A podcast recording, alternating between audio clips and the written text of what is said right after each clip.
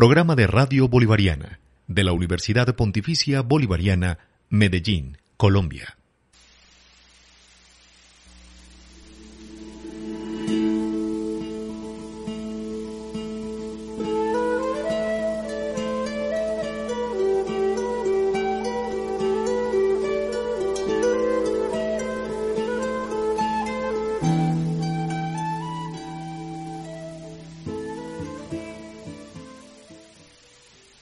Buenas tardes a la amable audiencia de Radio Bolivariana. Un saludo muy especial a los oyentes que nos sintonizan en 1110 AM www.radiobolivarianavirtual.com. Los saludamos y les damos la cordial bienvenida al programa Edison Sierra y María Eugenia Álvarez. En los últimos, yo diría que en los últimos años somos muchas las personas con conjuntivitis. Eh, algunos se las atribuyen a los cambios bruscos del estado del tiempo y los médicos dirán a qué otra, cuál es, puede ser la otra causa. Pero hay mucho conjuntivitis en el caso concreto de Medellín. Y para que nos hable de, esta, de la conjuntivitis, qué es, cómo se manifiesta, eh, cuáles son las personas que tienen mayor riesgo, qué hacer con los primeros síntomas, tengo aquí como invitado al oftalmólogo William López Toro. William es de la clínica Clofán, con, vamos a, con él vamos a conversar sobre el tema. Doctor William, muy buena tarde y bienvenido. Buenas tardes, ¿cómo estás? Muy bien. Bienvenidos. Al programa, bueno. Eh, muy bien, muchas gracias. Doctor, yo me atreví a decir que hay muchos casos de conjuntivitis porque uno sí ve eh, dentro de las personas que están cerca de uno muchos casos de conjuntivitis. Sí hay muchas conjuntivitis últimamente porque antes no se veía tanto conjuntivitis.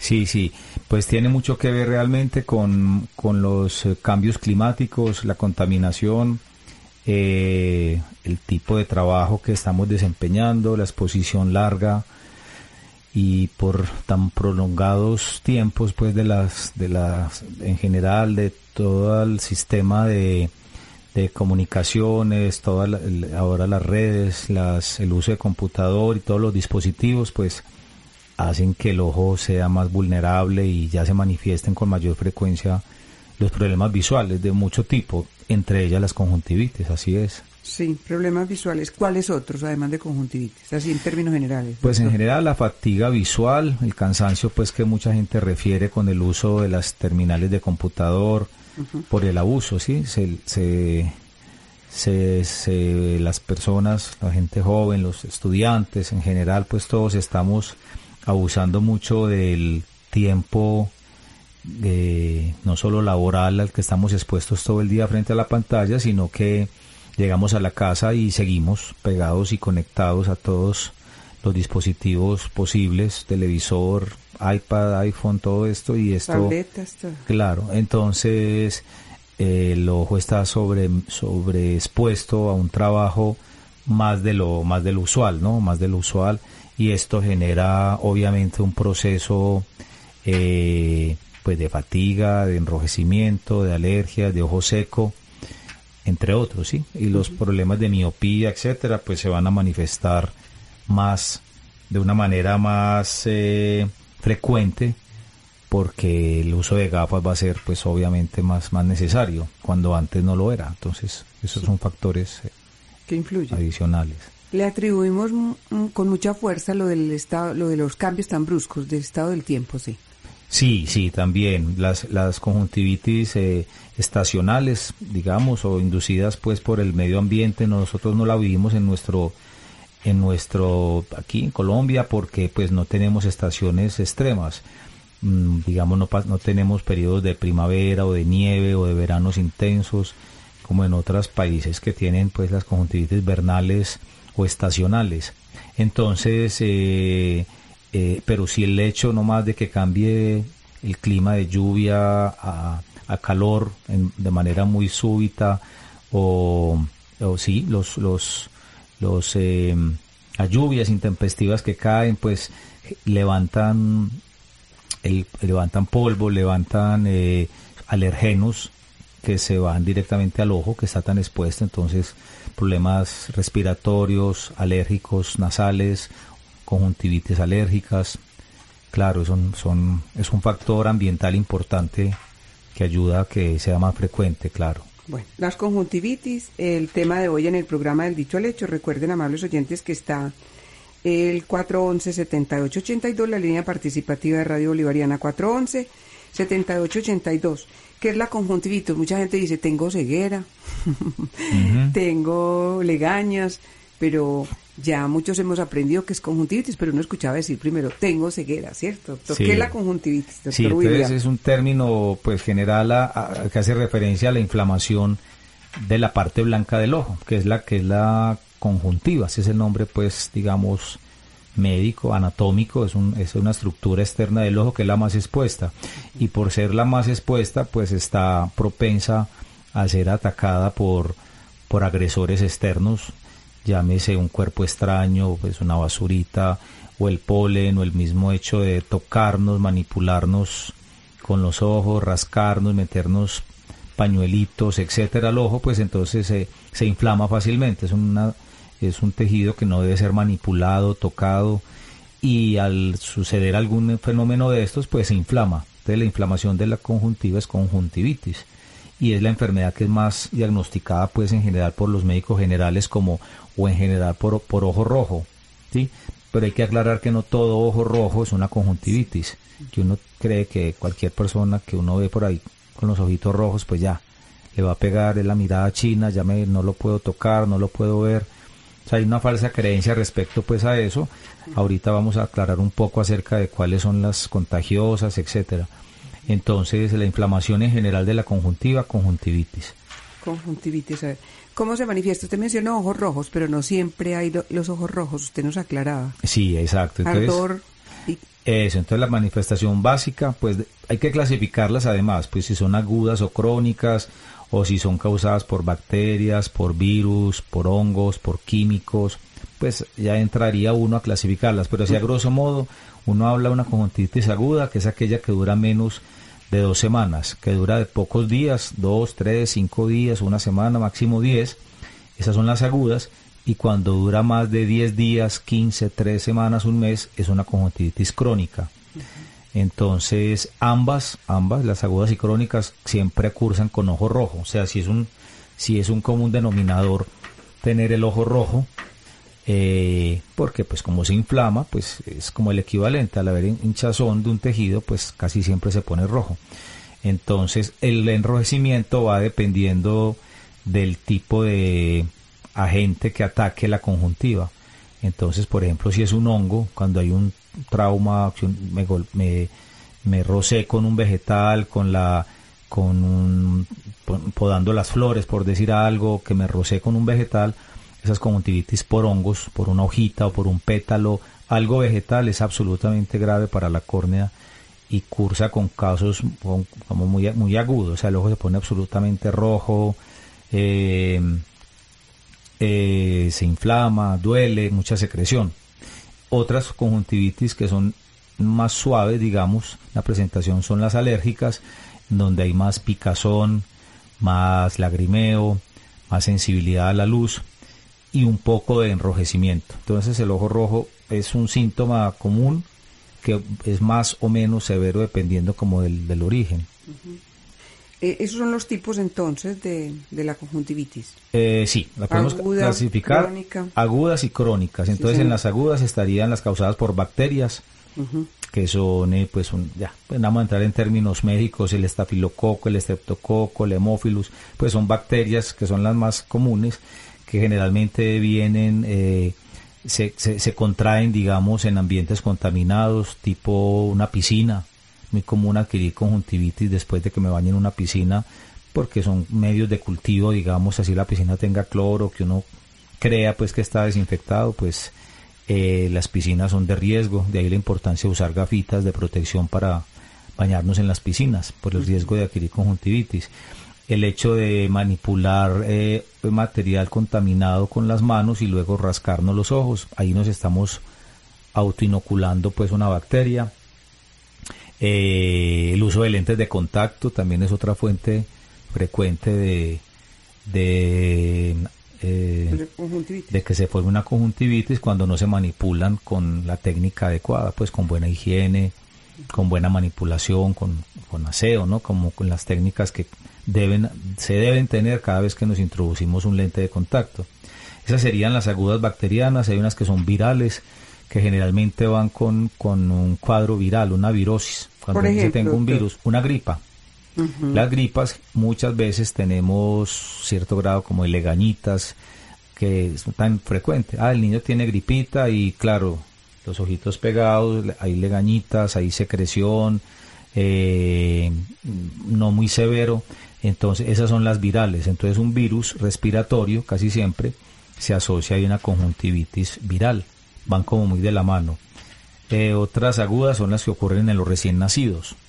Los recién nacidos en el canal del parto, si la mamá pues tuvo o tiene pues la presencia de una enfermedad, ¿cierto? De, las vías eh, urinarias, etcétera, en el canal del parto se contaminan con esas bacterias y son bebés recién nacidos con unos ojos absolutamente inflamados, irritados y son muy peligrosas porque si no se atacan a tiempo, pues perforan la córnea y dañan la visión. O sea que por vida. el bebé nace con... Sí, pueden hacer desde el momento mismo del nacimiento por el canal del parto, nacen ya con la pues ahí se contagian de la conjuntivitis en el canal del parto si la madre no ha hecho un control prenatal adecuado. Entonces mira hasta pues lo amplio de, este tema va desde, desde el momento mismo del nacimiento hasta, bueno, hasta los ancianos que también son muy vulnerables para tener este problema. Otras agudas. Otras agudas, las causadas por, eh, por hongos. Los hongos, los accidentes vegetales, te mencionaba ahora, el roce con una planta, el manipular, eh, se ve mucho en, en Urabá, los bananeros, en las bananeras les cortando los, digamos, los racimos de banano les entra frecuentemente ese líquido lechoso, digamos, que suelta el banano, eso entra al ojo y eso es terrible, pues es muy, muy infeccioso y causa unas conjuntivitis por hongos muy, muy severas. Generalmente son de origen vegetal, cuando es una planta, cuando uno se roza con una con la hoja de una de una planta algo con una rosa etcétera pues es muy es muy eh, es muy eh, eh, severa este tipo de conjuntivitis y cuando comienzan a, a ver secreciones y molestias después de que uno tuvo un accidente que uno no le dio importancia pues hay que consultar inmediatamente porque los hongos son muy agresivos a nivel del ojo secreción ¿cierto? Mm, secreción abundante esas son las agudas lo que acabo de mencionar, hongos, virus, bacterias o la del, recién nacido. Y hay otras que son crónicas, que son las alérgicas, que son las más eh, comunes cuando alguien menciona que cada vez que las mujeres, cada vez que me he hecho tal pestañina o que me he hecho tal sombra, tal cosa, pues ahí se forma una conjuntivitis alérgica una irritacióncito, una picazón en las bases de las pestañas. Eh, esa es una muy típica. O la causada por el medio ambiente, que son las estacionales, depende lo que hablamos al principio, del clima.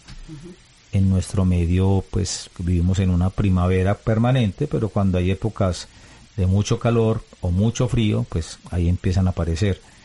Las... Yo le pregunto por esta, las causadas por medio ambiente. En Medellín, dado el grado de contaminación, eh, uno detecta y se da cuenta, y muchos somos eh, pues víctimas, diría yo, de esto, con, la, con estas causadas por el medio ambiente. Uno dice, 15 días no tuve ardor ni molestia en los ojos ni conjuntivitis, pues ya que le ha dicho a uno el, el oftalmólogo, pero es muchas las personas, la contaminación, usted mencionó la contaminación ahora. Sí, sí. hay más casos de conjuntivitis. Sí, definitivamente. Y uno lo ve en los pacientes que dicen, eh, me voy para el campo el fin de semana, me, alivio, pues que me voy para el oriente antioqueño, por decir algo, me voy para la finca, que es tierra fría, y me alivio. Y llego a Medellín el lunes a las 8 de la mañana, ya estoy otra vez con... Eso es muy común. Sí. Muy común, sí. No le sucede a todo el mundo, pero sí. Cuando sucede, pues es un tema pues más difícil tratar porque pues... Somos personas casi, Sí, entonces es que esa persona es susceptible, es este, hay un alergeno en el medio ambiente donde, donde labora, donde vive, donde estudia, pues que le está ese, disparando como esto. Mm, es muy importante los ácaros, digamos, los, los, eh, las almohadas con las que dormimos, las cobijas, los colchones.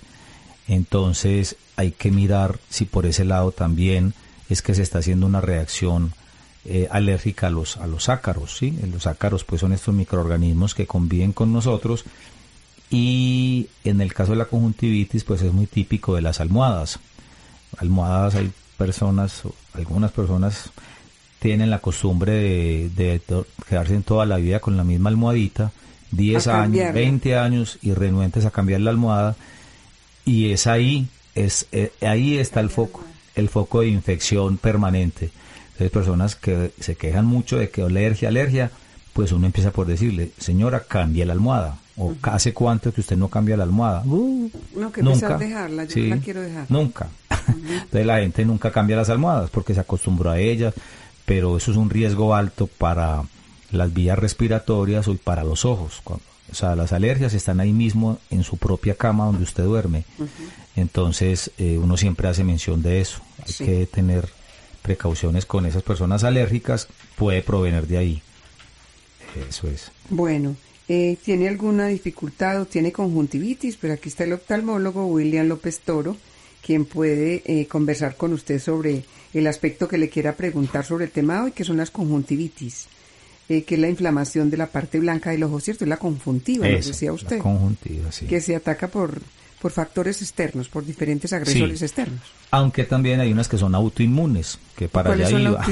Las crónicas, entonces hay enfermedades que son eh, el, el, como el lupus, la artritis reumatoidea, los síndromes eh, pues más raros, el Steven Johnson, pues no voy a entrar a mencionar, pero son enfermedades autoinmunes en donde todo en el entorno está bien, yo soy una persona sana, pero mi propio organismo produce, eh, mi propio sistema de defensa inmunológico ataca, ataca ciertas células del organismo. Entonces muchos atacan las articulaciones, otros las células del hígado o de los riñones o del cerebro o de los ojos. Entonces las enfermedades autoinmunes eh, muy común el lupus, la artritis reumatoidea, eh, las artrosis, eh, en problemas, las dermatitis crónicas, las alergias de, de, ese tipo que no se saben la causa, entonces entran en ese grupo grande que son autoinmunes, hay conjuntivitis autoinmunes, que son crónicas, mm. personas que no saben de dónde le hacen exámenes, no, no, esto no, esto no, y uno queda, pues, o, se, queda en el diagnóstico de un problema autoinmune, defensas bajas, enfermedades asociadas, personas diabéticas también que tienen bajas sus defensas, son mucho más susceptibles a que les dé conjuntivitis. Y otra causa ahí entraría el ojo seco. Personas con ojo seco, también por problemas inmunológicos o por problemas ambientales o por la menopausia o por enfermedades que disminuyen la producción de lágrimas, pues al haber una escasa humectación, digamos, una hidratación escasa del ojo, pues hay otro factor de riesgo para que las alergias salgan a flote y las conjuntivitis sean crónicas, que no se cubren, no se cubren, entonces son ojos rojos por meses, meses, meses, y pues hay que buscar un problema inmunológico en estas personas o de ojo seco. Ya las personas más adultas, ¿cierto? Eso es, eso, eso sucede en personas más adultas, sí. Ojo seco. Bueno, esos son las, los tipos de, conjuntivitis. Eh, doctor William, eh, yo le pregunto, ¿quiénes son los más vulnerables? Las edades extremas, ¿cierto? Como mencioné, los neonatos desde que están naciendo, desde el canal del parto, los bebés, pues porque tienen ahí la fuente directa de contaminación, que es la propia mamá. Pues decir algo, si este, la mamá tiene una enfermedad de... Em, ¿cómo se llama? Contagiosa, pues una sífilis o una plenorragia, pues cosas, un SIDA, etcétera, pues si no hubo un control prenatal adecuado, ese bebé desde que nace ya, va, ya nace con conjuntivitis o con problemas visuales. Entonces, hay enfermedades que desde el nacimiento ya se ven. Entonces los niños más vulnerables, pocas defensas, eh, obviamente pues eh, no hay, ellos la manipulación es mucho más eh, ellos se inoculan con sus propias manitos pues de todo lo que cogen o los niños, no solo recién nacidos, sino hasta los dos, tres años, todo se lo mandan o a la boca o a los ojos. Entonces esa manipulación, meterse en los, las manitos a los ojos, pues ahí están. Hacen más, más eh, picos más altos de conjuntivitis, eh, son más, más vulnerables, digamos, a esto. O los ancianos. personas por encima de los 80 años, por su misma condición también de bajas defensas, de muchas enfermedades asociadas, el sistema inmunológico es más deficiente, las defensas más pobres, entonces ellos hacen esas, esas conjuntivitis inmunes o por ojo seco, más susceptibles también, los diabéticos, los hipertensos, son mucho más mm, vulnerables a tener problemas inflamatorios de la conjuntiva. Eso. Y ciertos oficios de las personas que trabajen, eh, digamos, expuestos a material contaminado. Hablo, por ejemplo, de los soldadores, de las eh, personas que trabajen en, fumigaciones, en cultivos de rosas, por decir algo, que estén fumigando expuestos a químicos, venenos, material particulado que está en el medio ambiente, pues todo eso va a dar al ojo, si no se protegen. Entonces muchos oficios eh, están, son, son los soldadores, por ejemplo, son particularmente bien, bien vulnerables a tener problemas visuales. Esas son las personas de mayor riesgo. Sí, entonces los oficios de riesgo, los ancianos y los, niños, los bebés. sí. Hablábamos que los cambios climáticos influyen mucho para que tengamos conjuntivitis.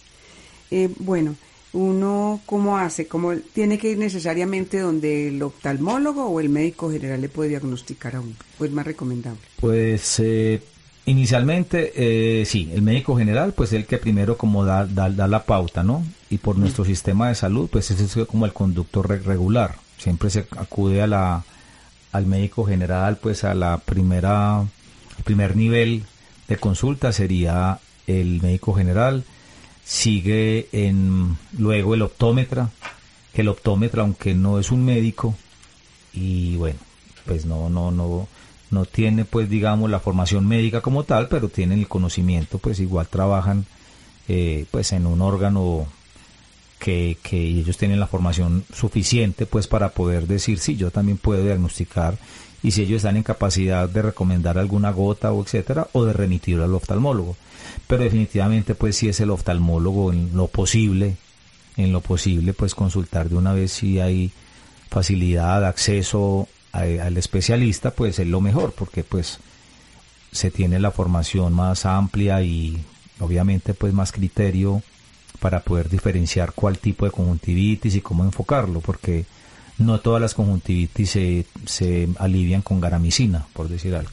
Y la gente, ahorita vamos a hablar de la automedicación, la gente es feliz comprando garamicina, por ejemplo, ya que usted la mencionó. Total, o la terramicina, sí, o la miel angelito, o las gotas de ochua, hay muchas, sí, la gente se automedica mucho, de hecho cuando ya, flor amarilla, sí, así, caléndula, fe ciega, pues en nuestra cultura la caléndula hay que es hacerle una hay que prenderle velitas a la caléndula, que tiene pues su efecto astringente, desinflama, pero pues no es curativo para todo. Entonces la automedicación es un punto muy importante, ya que lo tocas, que eso es eh, una de las causas de pues de que estas conjuntivitis no mejoren, o se perpetúen, o se compliquen, porque como pues no hay criterio médico suficiente a las personas pues para saber cuál es mi conjuntivitis, si es autoinmune, si es un virus, si es un hongo, si es una bacteria, si es un...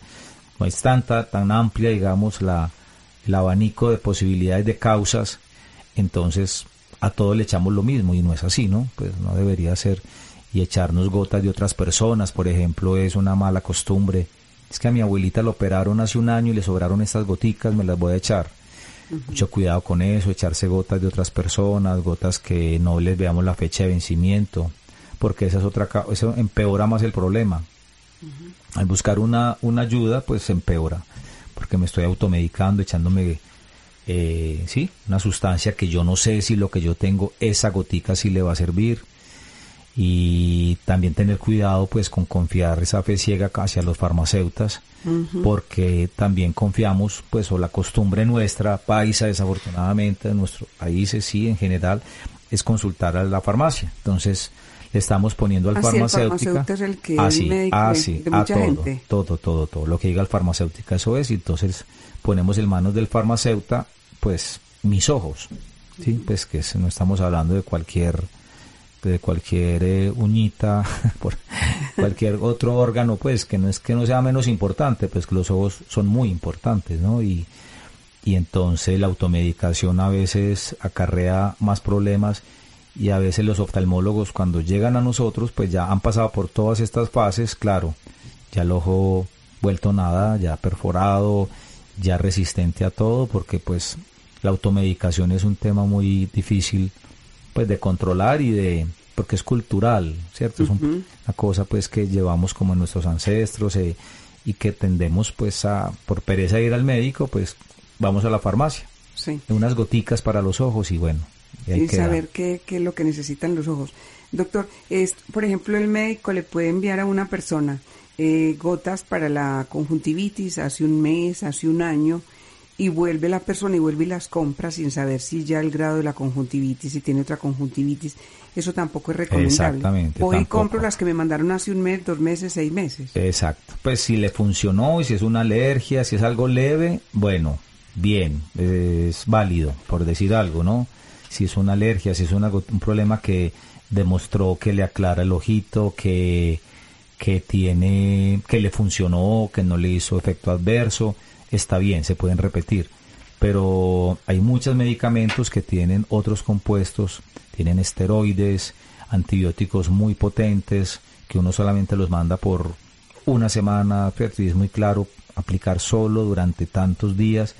Entonces esos cuidados a veces no se pueden, digamos, eh, pues hay que seguirlos muy estrictamente porque no es un capricho pues de los médicos no, es que me costaron 80 mil pesos y como que cinco días, no. ¿Y dejo el resto? Yo dejo el resto y me las echo, porque claro, pues unas gotas costosas, que en general desafortunadamente son costosas las gotas, y, y, entonces pues la, la, esa costumbre de, de no botar las gotas o de usarlas después para alguien o para otro episodio similar, no es muy buena costumbre. Está bien hacerlo, pero consultar antes, ¿no? Vea, puedo aplicarme, consultarle al médico, llevarle el frasquito, mire esto. Sí, o todo eso entra en ese capítulo de la automedicación. Sí, hay un oyente que quiere conversar con el oftalmólogo William que nos acompañó hoy en el programa. Muy buenas tardes.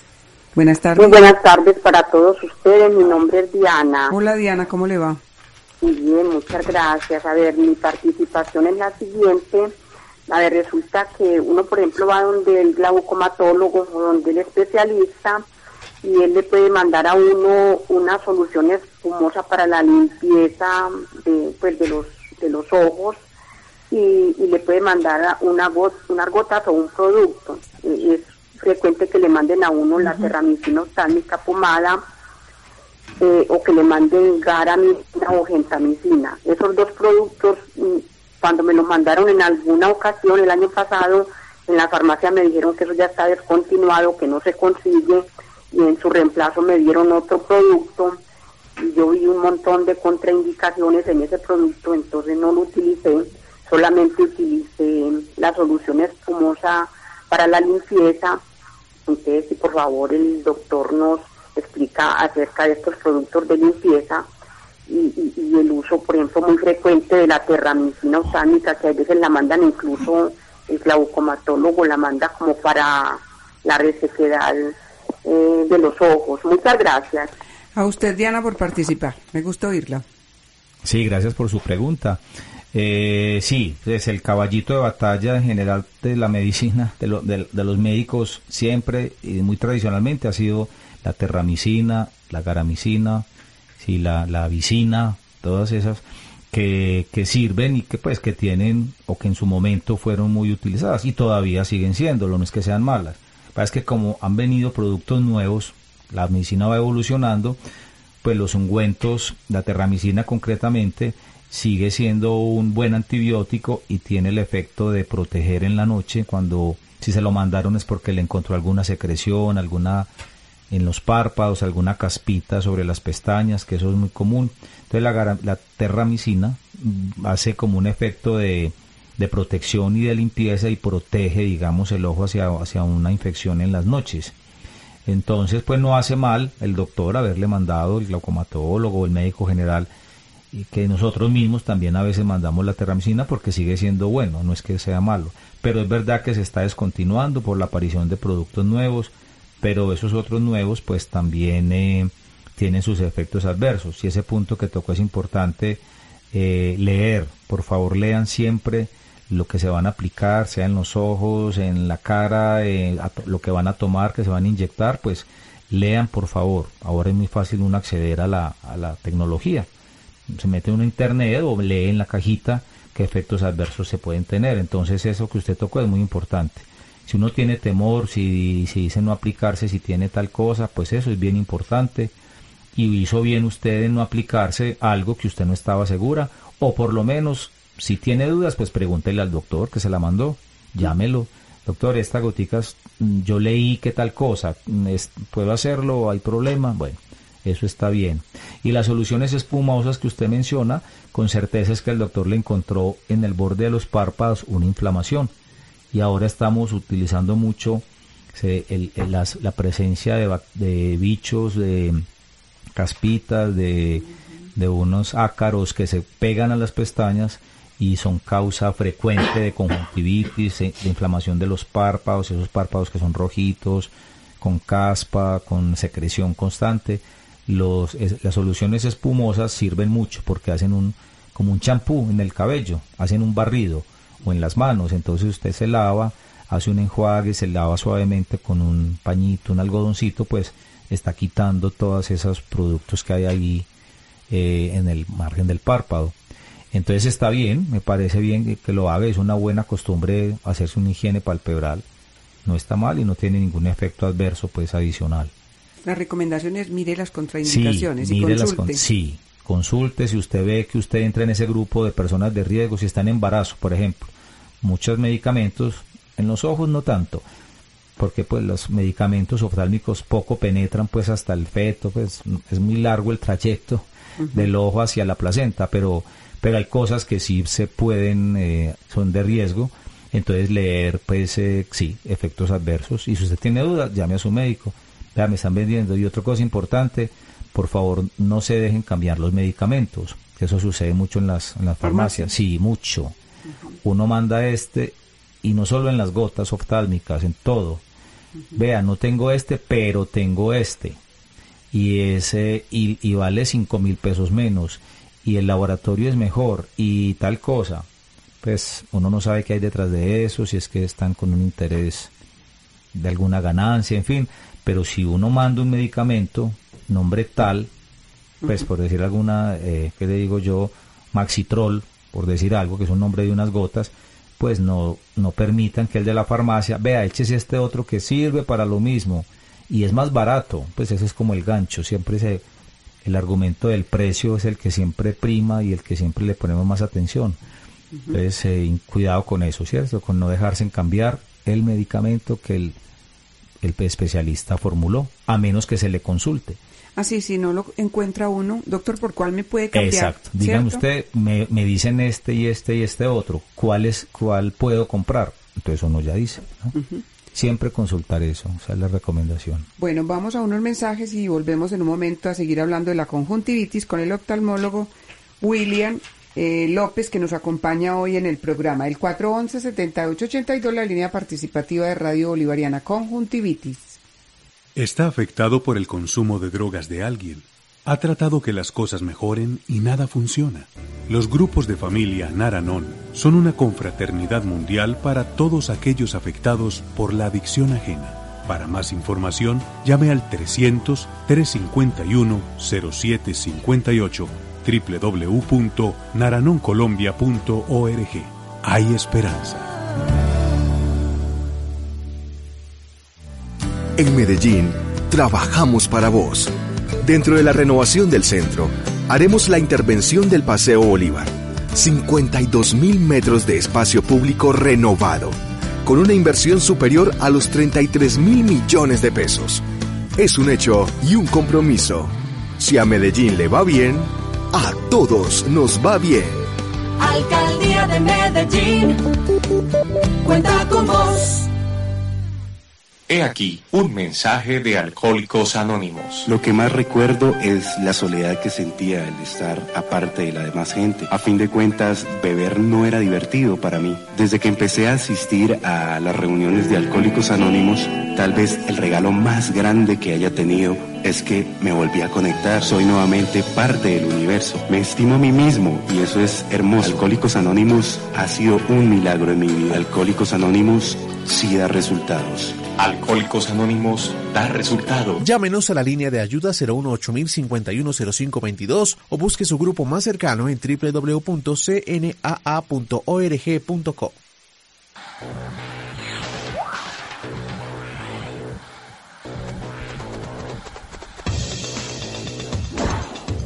En la librería UPB, amplia y variada oferta de obras de editores nacionales y extranjeras. Tenemos descuentos especiales para la comunidad universitaria. Visítenos en el campus de Laureles. Mayores informes a través del 354-4565.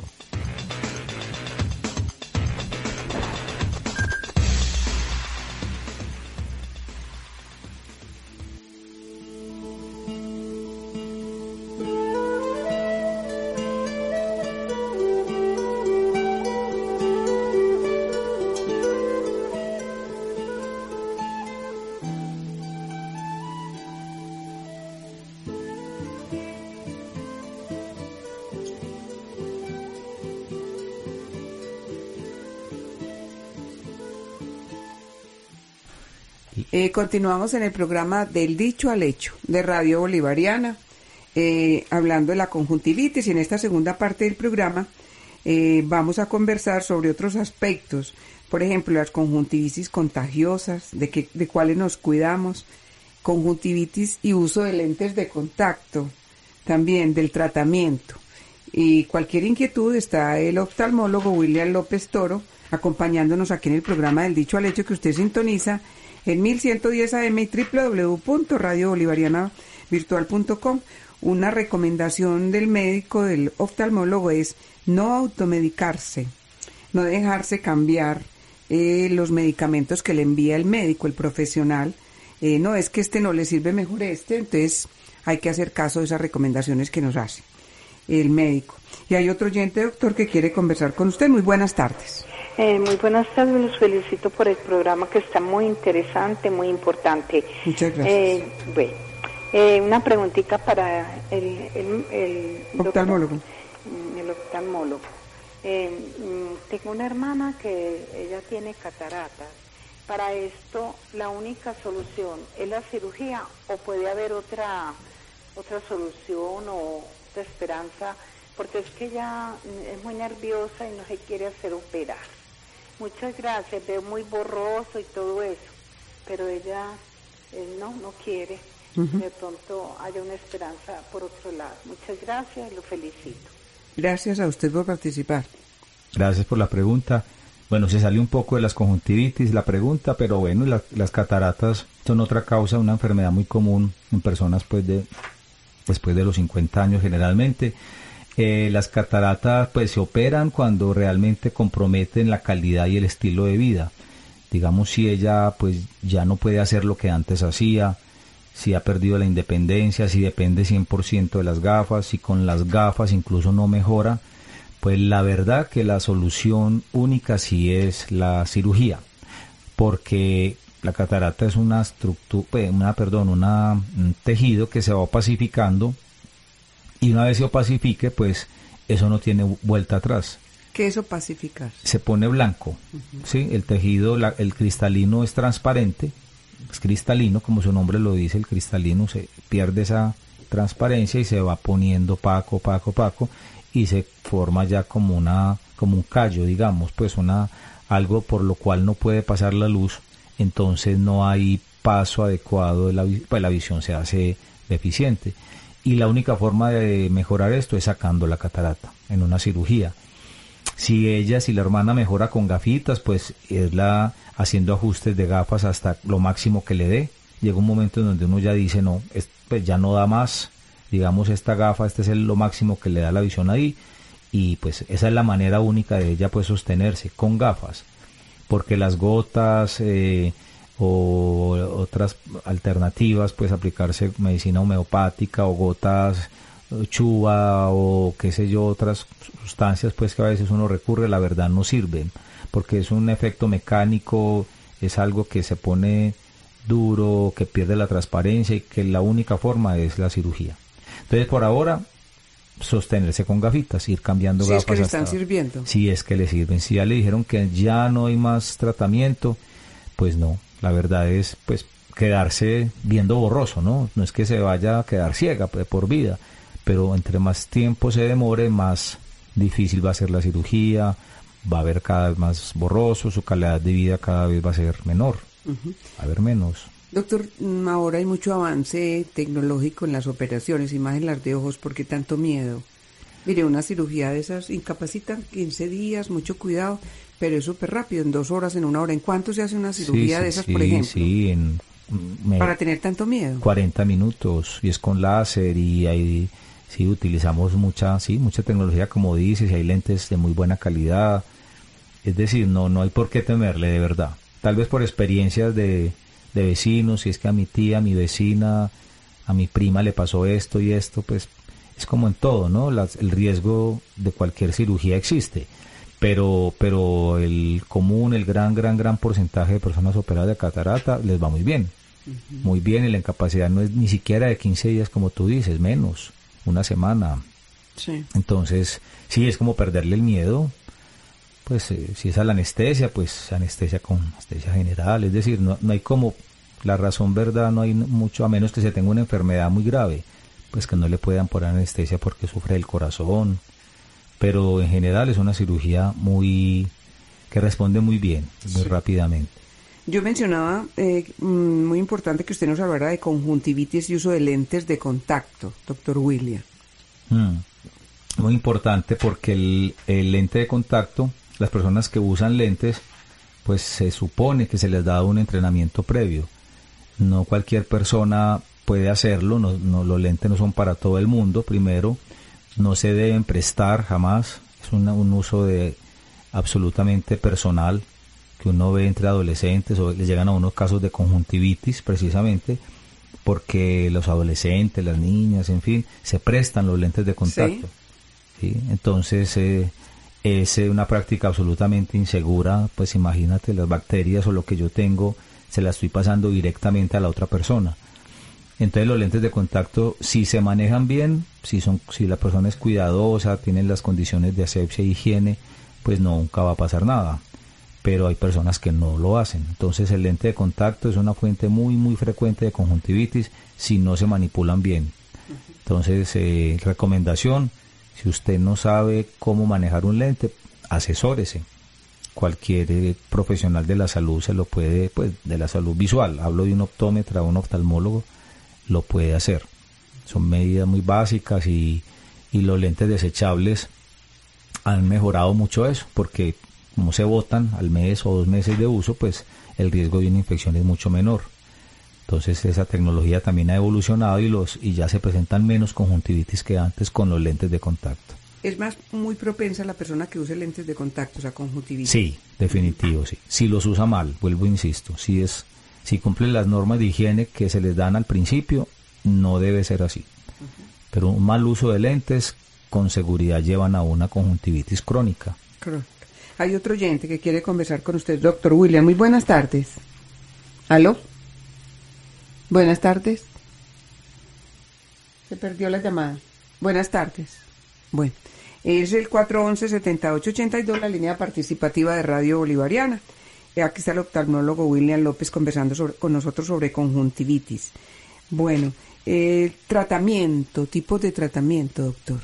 Bueno, esta es la parte como más importante porque como hay tantas diferentes diferentes formas de presentación de conjuntivitis, pues es el profesional de la salud quien va a tener pues como esa ese criterio clínico para saber con qué se trata. Mm, vuelvo y digo, no toda, no todo ojo rojo es con, es una conjuntivitis primero. Eh, no todas las conjuntivitis se tratan con lo mismo, o sea, no todas responden a la garamicina ni a las goticas, las lágrimas artificiales y, y no todos los medicamentos nos sirven a las mismas personas. Eh, volvemos en un momento, doctor, a lo de tipos de tratamientos, porque hay otro oyente que quiere participar. Muy buenas tardes. Muy buenas tardes. ¿Cómo está usted? Muy bien, ¿y usted qué tal? Muy bien, gracias. El oftalmólogo, el doctor William, lo escucha. Eh, a ver, preguntarle una cosita al doctor. Vea, Doctor, lo que pasa es que yo tengo por ahí pendiente una cirugía para esa, pues, no lo de por fuera, lo de por fuera es catarato terillo. Terigio, Bueno, entonces eh, no es terillo, sino es que catarata. catarata, sí, sí. Bueno, entonces a mí me dijeron que la cirugía, ahí me, hicieron, me tomaron la, la medida que es que lente, pero no sé Sí. si era un lente que va pegado a la, a, la vista o, o es un lente esos de contacto, Es un lente intraocular, él va metido por dentro. va pegado a la carne. Pues sí, al, a- al iris, pues va metidito dentro del ojo. Uno abre, saca la catarata y donde está la catarata introduce el lente y el que hay de, de por vida. Él no se mueve, no hay que quitarlo, no hay que ponerlo, sí, así es. Doctor, y ese, ay, doctor, ese es el que la brula como mío dicen que, es que, le sacan la vista, para que le lo para afuera. y que- No, no, no. el. No, no, no, eso es un, como un mito pues que hay, no, no, no. Sí. Como hablamos ahorita, ahora hay mucha tecnología, esa cirugía dura media hora, lo sumo, es con anestesia local casi siempre, se hace un cortecito muy pequeño, no se siente nada y el ojo se deja en su lugar, solamente uno mete un instrumentico, Ah. saca con unas pinzas en la catarata, que es lo que se tiene opaco, y se mete un lente, eso es. Es hacer como una limpieza de lo que hay adentro que está opaco y se introduce un lente que ese sí es artificial, un lente acrílico que es del tamaño de una lenteja chiquitico, que está metido adentro. No le sacan el ojo. Bueno, y la, y la anestesia no es pues, que lo duermen a uno del todo, no, únicamente la parte de la vista. Exactamente. No más. No más. Pero si usted es muy nervioso, lo pueden dormir. Usted tiene la potestad de decirle, quiero que me duerman, y lo duermen. No, ya. no, no, no, únicamente, únicamente la vista, la no. De pronto le sacan los dos ojos y lo duermen. No, me dejan vuel- volteado. No, no. es- Doctor, eh, no, lo que le quería decir una cosa. Ve, Yo soy muy creyente en la Santa Laura, ¿cierto? Sí. Porque yo tengo la bolivariana, porque yo escucho mucho Rosario y todo. Se está cortando la llamada. Se cortó la llamada. Se cortó la llamada. ¿Sí? ¿Se perdió? Ah, el señor, no, él estaba hablando de la Santa Madre Sí. de Santa Laura. Bueno, nos puede volver a llamar llama, al 411-7882. Mire, doctor, tenemos que hacer otro programa sobre todos esos mitos que hay frente a las operaciones. Me sacan el ojo y es sencilla, como usted dice, por ejemplo, la operación de las cataratas. Es un lente intraocular, pero no es que le saquen a uno el ojo, lo No, ¿qué expongan. y- tal? no, no, no. Todo eso es un mito. O sea, Sí. nunca se saca el ojo, nunca en ninguna cirugía ocular.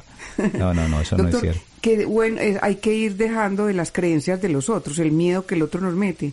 Hay que tener mucha confianza en que lo que me van a hacer es para mi bien y que si le doy rienda suelta a todas las creencias y a todos los miedos que me están metiendo, nunca voy a hacer nada por mi salud. Así es, sí, sí. Y hay muchos mitos en general de la salud, pues para todo, pero en el ojo hay muchos más. Uno sí Ujú. escucha cosas muy simpáticas, pues como, pero, pero sí, o sea, ahorita, pues ahora hay mucha tecnología, vuelvo, insisto mucho en eso. La ciudad está muy preparada para, estamos a la vanguardia de todo lo que se hace aquí, lo hacen en Estados Unidos o en Japón o en Alemania, por Sí. decir algo.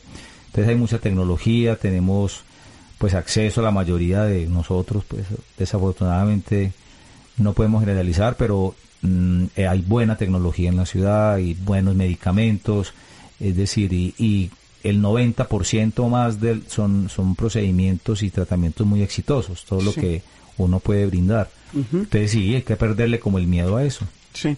El oyente mm, vuelve Sí. otra vez al 411-7882 y el doctor William lo escucha. Doctor, Sí. pena que se cortó la llamada. Sí, dime. Eh, no, lo que quería decir es que, pues, mm, lo que pasa es que prácticamente yo no es que esté muy muy muy ciego de la, de, la vista, es la, la, la vista izquierda. Yo no estoy pues así como muy borroso, no.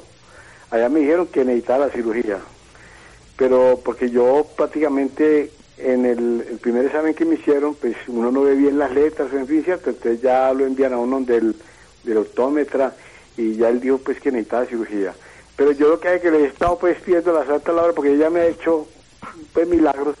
Sí, Entonces pues yo no pues he visto un poquito como de de mejoría. como eso, como de mejoría. Entonces yo digo que uno antes de que pues ahí me dijeron que dos meses y medio se demoraba para que me llamaban. Yo estoy por el Comeva.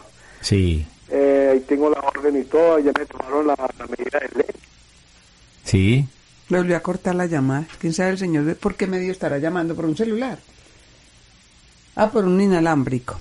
Sí, bueno, doctor, eh, el oyente, muchas gracias por participar. Ahí de todas maneras...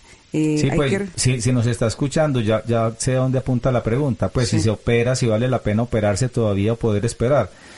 Pues si él no se siente tan mal como dice, pues que se espere. Es decir, cualquier opción, igual él, pues él puede tomar su propia decisión. Si no se siente tan mal, si quiere esperar, es absolutamente válido. O sea, uno no está no se te, te puede obligar a que te operes, no es una sugerencia que uno da y uno sugiere es mejor que se opere ahora que le está empezando, pero si él todavía se siente que se defiende y las gafas le ayudan, pues puede darse una espera, seis meses, un año, dos años, ¿sí? Pues eso, eso me imagino que era lo que me iba a preguntar, que si se podía esperar, yo creo la respuesta es que sí. Sí. Otro oyente. Muy buenas tardes en el programa del Dicho al Hecho. Bienvenido. Sí, buenas tardes. ¿Cómo me le va? Muy bien, y ustedes para felicitarlos por el programa. Muchas gracias. La escucha el, el oftalmólogo, el doctor Sí, para William. participar en él, eh, para hacerle una pregunta al oftalmólogo. Eh, o sea, yo tengo una conjuntivitis desde hace, hace por ahí dos años, estoy sufriendo de eso. Eh, y, y también, pues yo he ido ya en varias veces al, al, a, a oftalmología y me han mandado gotas. Pero a ver lo mío en, en las vistas son el lagrimeo. Yo salgo al viento salgo al sol y, y esas esas lágrimas me escurren mucho por toda la cara. Entonces pues quería preguntarle al, al médico. Eh, últimamente hace por ahí un mes estuve y la la otomóloga me dijo que que me echara unas gotas pues me mandó otras gotas. Unas se llaman es que que fres, refres o algo así las primeras. Y no pues yo no he visto mejoría con esas gotas. Y ya ahora último ya que estuve hace por ahí 15 días estuve y me mandaron a tomar a echarme esas gotas por tres meses pero otras distintas entonces pero no yo siento pues esas hasta me salieron me caen muy mal en las vistas como que es como un aceitico las goticas pero no yo no me las soporto. Muy me caen muy pesadas. Y el lagrimeo sigue lo mismo a mí me rasca así por el ladito de las vistas. Y he estado como echando hasta como se dice lagañitas secreción Muy bien. Muchas gracias. Bueno, entonces sí. Eso, entonces generalmente eh, esas conjuntivitis crónicas pueden tener otro origen. Entonces hay que pues hacerte como un estudio más profundo de pronto si se, se desea no solamente resequedad, sino eh, pues ojo seco, que uno dice que ojos secos y antes me lloran. En- Eso es como una contradicción, pero así es generalmente. O sea, el lagrimeo es un fenómeno como una respuesta del ojo ante una lágrima que es pobre, no es de buena calidad, entonces lagrimea más, o sea, produce una lágrima, digamos, que no es de buena calidad. Entonces, esa es una causa que habría que, que mirar, pues si aparte de eso tienes una alergia, que es lo que estaba mencionando, las conjuntivitis alérgicas muchas veces cursan con eso, lo que usted tiene. Yo lo enfocaría más hacia una alergia, porque el, el lagrimeo, la picazón, la secreción, tanto viento, tiempo con con, el con el viento, el sol, eh, yo apuntaría más a una alergia o a un problema en las en los vías en las vías lagrimales. Puede tener obstruidas las vías lagrimales eh, y eh, eso es otra causa. Si sus lagrimales no son adecuados y llora y le caen las lágrimas por la mejilla, pues es probable que tenga tapados los lagrimales. Entonces, pues sí, raro que la doctora, digamos, en la última cita no le hubiera, o tal vez no lo encontró, o no lo, no lo buscó, en fin, puede ser que sea un problema alérgico o de vías lagrimales. Entonces, como retomar el tratamiento, yo diría, pues volver donde ella, mencionarle eso que me está diciendo, cambio de gotas porque no le están cayendo bien, que eso es otra cosa. Es cuando uno no le cae bien algo, llámese gota, medicamento, crema, champú, alimentos, alimento, cuando hay algo que el organismo no rechaza por alguna razón, pues tan rápido como suspenderlo, tan sencillo, hay que hacer eso. Pero no se lo siga aplicando porque cada vez que se lo aplique, pues va a caer en lo mismo, en lo mismo. Entonces, si el ojito no lo tolera, no se lo aplique.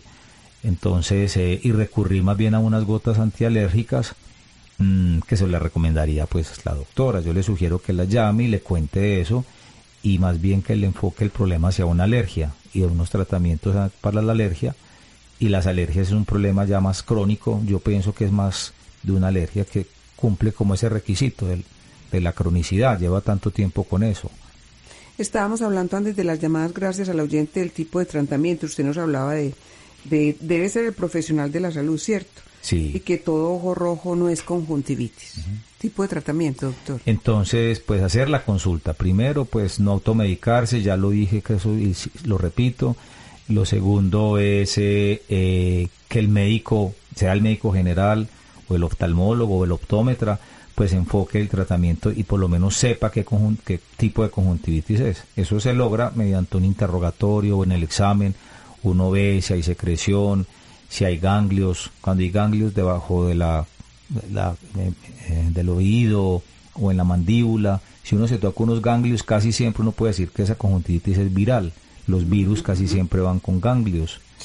Con, cuando hay una gripa, ¿no? Entonces uno enfoca, uno según el examen físico, uno dice, bueno, esto es una alergia, este problema es autoinmune, esto es una bacteria, esto es un hongo, y cada una de esas tiene un tratamiento. Pues que no entraría el caso, pues aquí nos demoraríamos dos horas hablando de cada una. De cada una, porque pues es una extensa gama pues de opciones, eh, pero entonces que sea el médico el que haga el diagnóstico, una vez se sepa cuál es, pues ahí uno ya sabe cómo enfocar el problema. Sí. Eh, muy buenas tardes al oyente que está en la línea. Buenas tardes. Buenas tardes, Germán de Medellín. ¿Cómo me le va, un Germán? Este, bien, eh, yo viví varios años en Barranquilla y allá aparecía la conjuntivitis, pero era por, por épocas. Y eso era una cantidad de gente con eso. Y después pasaba eso y, ya, hasta el otro año que de pronto, así por, por, por, por épocas, entonces parece como muy distinto a como lo ha planteado el, el, doctor, que, que son ya como múltiples causas, pero en lo otro, en esas oleadas de conjuntivitis, la impresión que le da uno siempre era que era como, como infección, que podía contagiarse. Entonces, si él puede hacer un comentario al respecto. Lo otro es mm, eh, cuando a uno le da esa conjuntivitis, por ejemplo, a mí me pasaba que yo siento que como el, lagrimal como que se inflama, entonces comienza a fastidiar como si tuviera uno como un objeto extraño. Lo menciono es porque eh, el doctor no, no dijo nada en ese sentido y me gustaría que lo que dijera algo. Y finalmente, aunque no es del tema, los, los lentes de contacto, esos, como usted habló que, hay, que ahora son desechables, eso quiere decir que los lentes de contacto no son, digamos, como calibrados, no traen unas especificaciones de grosor, etcétera. Muchas gracias, muy amables. A usted por participar. Mm, empecemos. entonces son tres preguntas. Entonces, esas oleadas de, Sí, y no solo en Barranquilla, en, climas cálidos, muy, se ve mucho en el Chocó también, o en climas cálidos, en poblaciones cálidas, el clima cálido particularmente, se crean unas, sí, unas, como unas oleadas, digamos, de, de virus, eso es viral, definitivamente, cuando son con esas características, son conjuntivitis virales, contagiosas las transmite en las escuelas los niños y si el niño está contagiado, la mamá va a estar contagiada, el papá, etcétera. Entonces esto esto crea esos círculos que son de, se hacen en, ciclos, digamos en ciertas épocas del año, de en ciertos climas. Entonces es una conjuntivitis viral que, que cumple el patrón de ser viral por las características y porque es autolimitada, o sea, dura, como usted dice, dura un tiempo y ya, y ya pasan y se alivian y ya los virus se comportan así.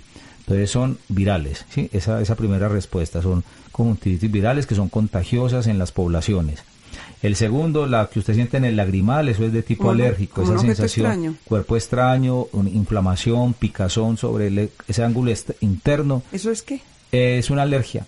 ese ángulo interno se llama la carúncula, es un término anatómico, es muy susceptible a, que ahí se acumulen secreciones, las lágrimas van ahí, ahí está el punto lagrimal. Entonces es el sitio del ojo más vulnerable para hacer que se irrite, se inflame, pique, se, ponga rojo. ese ángulo internito del ojo. Entonces hay un componente alérgico adicional, entonces ahí cae muy bien unas gotas antialérgicas. ¿Sí? o cremas antialérgicas que las venden, ¿sí? dexametasona, bueno, hay muchos cromoglicatos, holopatadinas, son un grupo de medicamentos que se enfocan a tratar esas alergias concretas. Y lo, en los lentes de contacto, eh, sí, los calibres, los lentes de contacto, hay mucha gama ahora, claro, son desechables ya la mayoría, vienen, vienen ya calibrados, ellos vienen con el aumento específico, muchas personas lo usan solo por, por estética, lentes de contacto de color, pues porque quieren lucir eh, ojos verdes o grises o azules, entonces, pero los hay de muchas gamas, pero sea cual sea el lente de contacto, la indicación básica es que asesórese bien del profesional que se los formula, para que sepa cada cuánto los debe quitar, eh, qué líquidos debe usar, eh, cada cuánto los debe desechar. O sea, hay varias cositas muy sencillas, pero debe ser asesorado por, por la gente, ¿no? Por, por, el profesional, perdón, que se lo, no comprarlo así empíricamente y ponérselo sin ninguna recomendación. Finalmente, ¿es contagiosa la conjuntivitis? Yo con una mano, si me limpio con esta, me la pego, o se la puedo pegar a alguien en mi, en mi, en mi casa. Si es viral, sí, rotundo. Si es bacteriana, también, van en ese orden. Las más contagiosas son las virales, luego las bacterianas, luego las, las causadas por hongos, y ya en última instancia son las alérgicas que no lo son, porque eh, las alergias son individuales, soy yo quien tengo la alergia, pues yo no le pego una alergia a otra persona, eh, entonces eh, eh, o la manipulación, ¿sí? si es un lente de contacto, ahí yo estoy inoculándole mi bacteria a la, a la, a la otra persona o al otro ojo, muy importante. Cuando uno tiene una conjuntivitis en un ojo, tenga la seguridad que si no se cuida le pasa al otro ojo. Esa es otra cosa importante. Entonces, la manipulación es muy, muy importante. No tocarnos con los dedos, con la camisa, con el, con la manga de la camisa o con un pañuelo. Siempre utilizar algo desechable ser muy higiénicos en la manipulación de las secreciones de los ojos, son muy contagiosas casi siempre. Bueno, doctora, ¿usted cómo lo pueden localizar? ¿En dónde? ¿Un teléfono, un correo? Eh, sí, en la clínica Clofán, estoy en la Torre Médica Ciudad del Río, en el 235-7295. 235-7295. 235-7295, el doctor William López Toro, en la clínica Clofán. Mil gracias, doctor, una vez más a usted. A ustedes, gracias por compartir. Feliz noche. A los amables oyentes y a Edison Sierra que nos hizo la parte técnica. Feliz noche para todos. Muchas gracias. En Medellín, trabajamos para vos. Las granjas comunitarias en el corregimiento de San Cristóbal han empleado a 223 personas ex habitantes de calle. Estas dos granjas son modelo en el país de resocialización de ex habitantes de calle es un hecho y un compromiso. Si a Medellín le va bien, a todos nos va bien. Alcaldía de Medellín, cuenta con vos. Programa de Radio Bolivariana de la Universidad Pontificia Bolivariana, Medellín, Colombia.